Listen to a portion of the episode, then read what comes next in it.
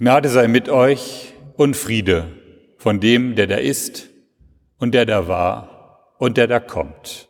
Amen. Liebe Gemeinde, ist Ihnen schon mal aufgefallen, dass die wesentlichen Sakramente in der evangelischen Kirche und überhaupt immer körperliche Zeichen sind? Ein Sakrament besteht ja immer aus einer Handlung, zum Beispiel bei der Taufe, dem Übergießen mit Wasser oder dem Untertauchen und einem Wort dazu. Die Taufe ist also wie das Abendmahl ein leibliches Sakrament. Wir haben keinen Körper, wir sind ein Körper. Das Ich oder unsere Identität ist ohne unseren Körper, ohne unseren Leib nicht zu denken. Und deshalb ist es auch so fies, wenn zum Beispiel manche in der Schule erleben, wie sie gehänselt werden aufgrund ihres Aussehens. Man kann ja nichts dafür. Man sieht halt aus, wie man aussieht. Und es gibt immer wieder Leute, die genau das wissen. Und wenn sie einem etwas Schlimmes antun wollen, dann nutzen sie das aus, um einen zu ärgern. Auf der anderen Seite kann es natürlich auch Spaß machen, wenn wir uns schön anziehen, uns fast für ein Fest verkleiden, wenn wir gelobt werden oder wenn wir berührt werden, dann das zu genießen. Und das wird ja auch das Positive über den Körper erfahren. Ich sage das jetzt vorweg, damit wir bei dem Predigtext nicht auf eine falsche Spur kommen, wenn wir ihn hören. Ich lese aus dem ersten Brief des Paulus an die Korinther. Wisst ihr nicht, dass die Ungerechten das Reich Gottes nicht ererben werden? Lasst euch nicht irreführen. Weder Unzüchtige noch Götzendiener, Ehebrecher, Lustknaben, Knabenschänder, Diebe, Geizige, Trunkenbolde, Lästerer oder Räuber werden das Reich Gottes ererben. Und solcher sind einige von euch gewesen. Ihr aber seid rein gewaschen, Ihr seid geheiligt, ihr seid gerecht geworden durch den Namen des Herrn Jesus Christus und durch den Geist unseres Gottes. Alles ist mir erlaubt, aber nicht alles dient zum Guten. Alles ist mir erlaubt, aber es soll mich nichts gefangen nehmen.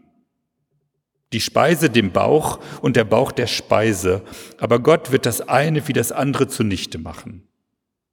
Der Leib aber nicht der Hurerei, sondern dem Herrn und der Herrn dem Leibe. Gott aber hat den Herrn auferweckt und wird auch uns auferwecken durch seine Kraft. Flieht die Hurerei. Alle Sünden, die der Mensch tut, bleiben außerhalb des Leibes, aber Hurerei treibt, der sündigt an am eigenen Leibe.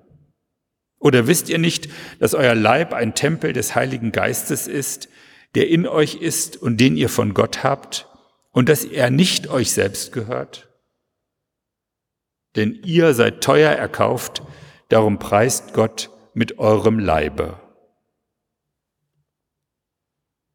Paulus beginnt seinen Text mit dem Wisst ihr nicht. Der Ton ist etwas gereizt. Er redet so mit ihnen, als müssten sie das doch eigentlich wissen. Aber in Korinth dieser großen Hafenstadt geht einiges durcheinander. Da gibt es viele Kulte, Weltanschauungen, Tempel und alle möglichen Weltbilder, die vertreten werden. Und es gibt unterschiedliche Deutungen, wie der menschliche Körper zu verstehen ist. Da gibt es zum Beispiel die Leute, die meinen, dass der Geist, die Seele ein Lichtfunke ist, der nur in dem Körper gefangen ist und der Körper ihn niederhält.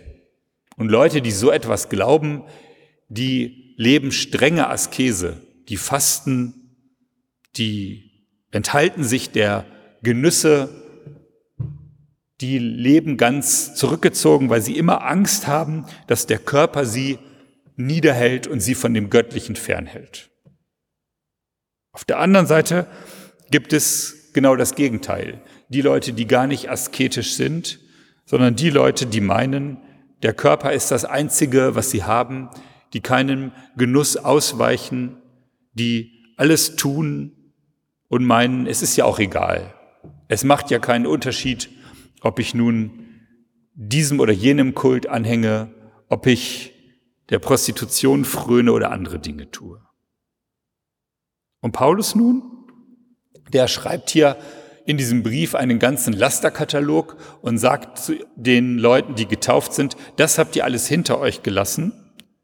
Und ich möchte heute Morgen aber mal mit Ihnen hier diesen Lasterkatalog, das was Paulus für schlimm hält, genauer angucken. Und wenn man genau hinschaut bei diesen Worten wie Unzüchtige, Götzendiener, Ehebrecher, Lustknaben, Knabenschänder, Diebe, geizige Trunkenbolde, Lästerer, Räuber, dann meint Paulus, wenn man hier ehrlich ist, spricht er hier nur von Männern, die eigentlich gemeint sind. Und wir sind ja heute als Gemeinde eine Gemeinde aus Frauen, Männern, Kindern, alle gehören dazu. Und ich möchte mal diese drei Bereiche, die Paulus hier aufzählt, grob zusammenfassen. Er sagt, es geht um Sexualität,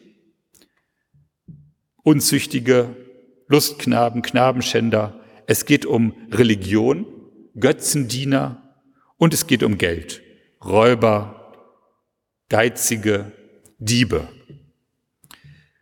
Und ich denke, mit diesen drei Bereichen, Sexualität, Religion und Geld, sind vielleicht auch die stärksten Triebfedern von menschlichen Handlungen gemeint. Und ich möchte jetzt heute mal am Anfang bei dem Thema Sexualität bleiben.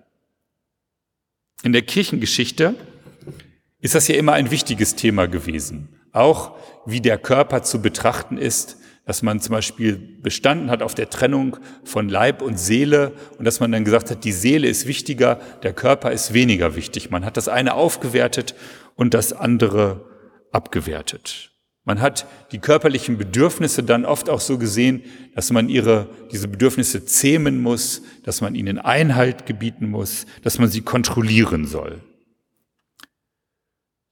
Was man dabei natürlich dann vergessen hat, ist, dass unser Körper und auch unsere sexuellen Bedürfnisse von Gott geschaffen wurden und zu unserer eigenen Erbauung auch von Gott geschaffen wurden. Ja, dass gerade in der Sexualität Menschen etwas erleben, was oft mit religiösen Gefühlen verglichen wurde. Wer sex sexuell Sexualität lebt, der spürt manchmal so etwas wie Entgrenzung. Das eigene Ich ist nicht mehr so wichtig. Die Zeit vergeht wie im Fluge. Sie wird gar nicht wahrgenommen. Es ist reine Gegenwart. Fühlen, spüren im Hier und Jetzt. Und die Grenzen zwischen Ich und Du fallen. Verbundenheit mit allem, was ist, kann sich einstellen. Sexualität ist also Schöpfungskraft und zugleich auch Gottessehnsucht. Nietzsche hat gesagt, und alle Lust will Ewigkeit, will tiefe, tiefe Ewigkeit. Das ist auch Sexualität und nicht nur das, was Paulus hier beschreibt. Paulus beschreibt in seinem sogenannten Lasterkatalog das Gegenteil, nämlich das, was am schönsten ist und was uns am meisten vielleicht interessiert oder die Menschen antreibt, kann auch negativ verwendet werden kann auch dafür verwendet werden, einen großen Schaden zu verursachen. Wir können ja in unserer Zeit in der Kirche über Fragen der Sexualität sprechen und gleichzeitig sind wir aufgefordert, gibt es ein neues Gesetz, zum Beispiel der Lippischen Landeskirche, wie wir in der Kirche besser Kinder und Jugendliche äh, vor dem Missbrauch von Sexualität schützen können. Es gibt also auch diese Schattenseite, wo Menschen Sexualität benutzen, um ihre Macht auszuüben, wo sie manipulieren und sich nicht entgrenzen, sondern die eigene Entgrenzung nutzen, um andere Menschen zu verletzen. Ja, manchmal kann man sogar sagen, es werden Menschen zerstört.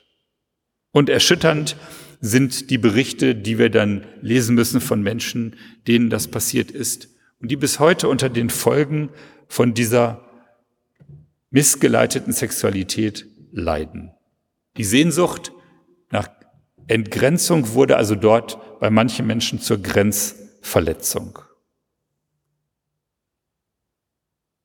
Was hier bei Paulus deutlich ist, ist, dass es nicht um Sexualität an sich geht, sondern es geht darum, wie sie richtig gelebt werden kann. Und Paulus ist in der Bibel einer der Autoren, die nicht gerade positiv darauf zu sprechen sind. Er schreibt zum Beispiel später in seinem Brief, es ist besser zu heiraten, als in Begierde zu brennen. Aber noch besser findet Paulus, wenn man gar nicht heiratet. Aber Paulus macht sein Misstrauen, sein persönliches Misstrauen nicht zum Prinzip. Er sagt, alles ist mir erlaubt, aber nicht alles dient zum Guten. Alles ist mir erlaubt, aber es soll mich nicht gefangen nehmen. Also in der Mitte dieser Verse steht, dass Paulus von der Freiheit denkt.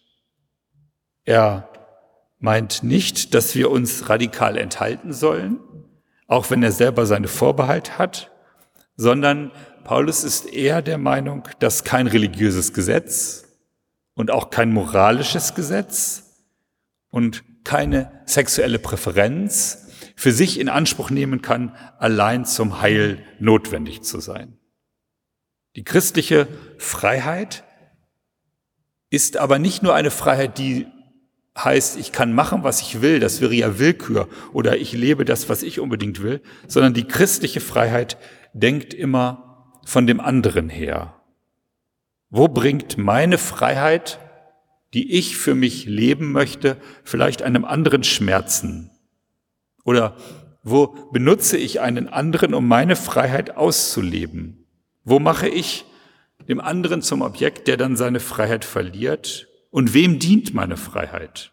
Also das Leiden des anderen wird in der christlichen Freiheit immer mitgedacht. Das heißt also, Paulus denkt, wenn man so will, auch die Sexualität immer aus der Perspektive von den Opfern her. Die Opfer der Knabenschänder zum Beispiel mit ihren traumatisierten Seelen, ihren Schuldgefühlen, von denen sich manche nie ganz befreien können, die denkt Paulus gleich mit rein. Und deshalb führt er sie in dem Lasterkatalog auf. Ich will noch ein anderes Beispiel nennen. Die Opfer von Dieben und Räubern ich weiß nicht, ob Ihnen das schon mal passiert ist, aber wenn bei Ihnen eingebrochen wird, dann in den privaten Raum eingedrungen wird, ein fremder Mensch, der was wegnimmt, was Sie sich vielleicht hart erarbeitet haben, und Sie plötzlich in Ihrem eigenen Zuhause unsicher sind, dann ist das ein schreckliches Gefühl. Und so denkt Paulus immer vom Leiden der anderen her das, was die Freiheit begrenzen soll. Man könnte auch jetzt sagen, die Opfer der Geizigen, denen die Gabe verwehrt wird, die ihnen zum Leben geholfen hätte. Deshalb führt er die Geizigen auf. Man könnte jetzt all diese Punkte durchgehen. Der große katholische Theologe Johann Baptist Metz hat einmal formuliert, dass Autonomie und Emanzipation gerade die unbedingte Anerkennung einer Autorität fordern, nämlich der Autorität der Leidenden.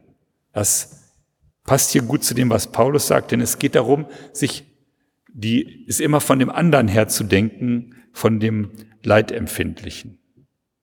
Und deshalb ist es auch gerade so schwierig, wenn wir erleben, dass Menschen sich bewusst Leid unempfindlich machen und sich nicht darauf einlassen wollen, was ihr Verhalten vielleicht anderswo auf der Welt bewirkt. Wir haben diese Diskussionen über den globalen Zusammenhang gerade erlebt mit dem Bundesverfassungsgericht Urteil zu den ähm, CO2-Emissionen, dass das Bundesverfassungsgericht gesagt hat, wir können nicht, die Politiker dürfen heute nicht sagen, ist uns doch egal, wie die Ziele in die Zukunft erreicht werden, wenn das die Lebensmöglichkeiten in der Zukunft zu sehr einschränkt. Nein, es muss gleichmäßig verteilt werden zwischen den Generationen, die Lasten. Das heißt also, wir können nicht einfach das potenzielle Leiden in die Zukunft verschieben. Man kann es auch bei anderen Dingen fragen, wo wir uns von dem Leiden abschotten. Wir haben hier draußen vor der Kirche diese Fahne, wo drauf steht, die Menschenrechte sollen auch an den EU-Außengrenzen gelten.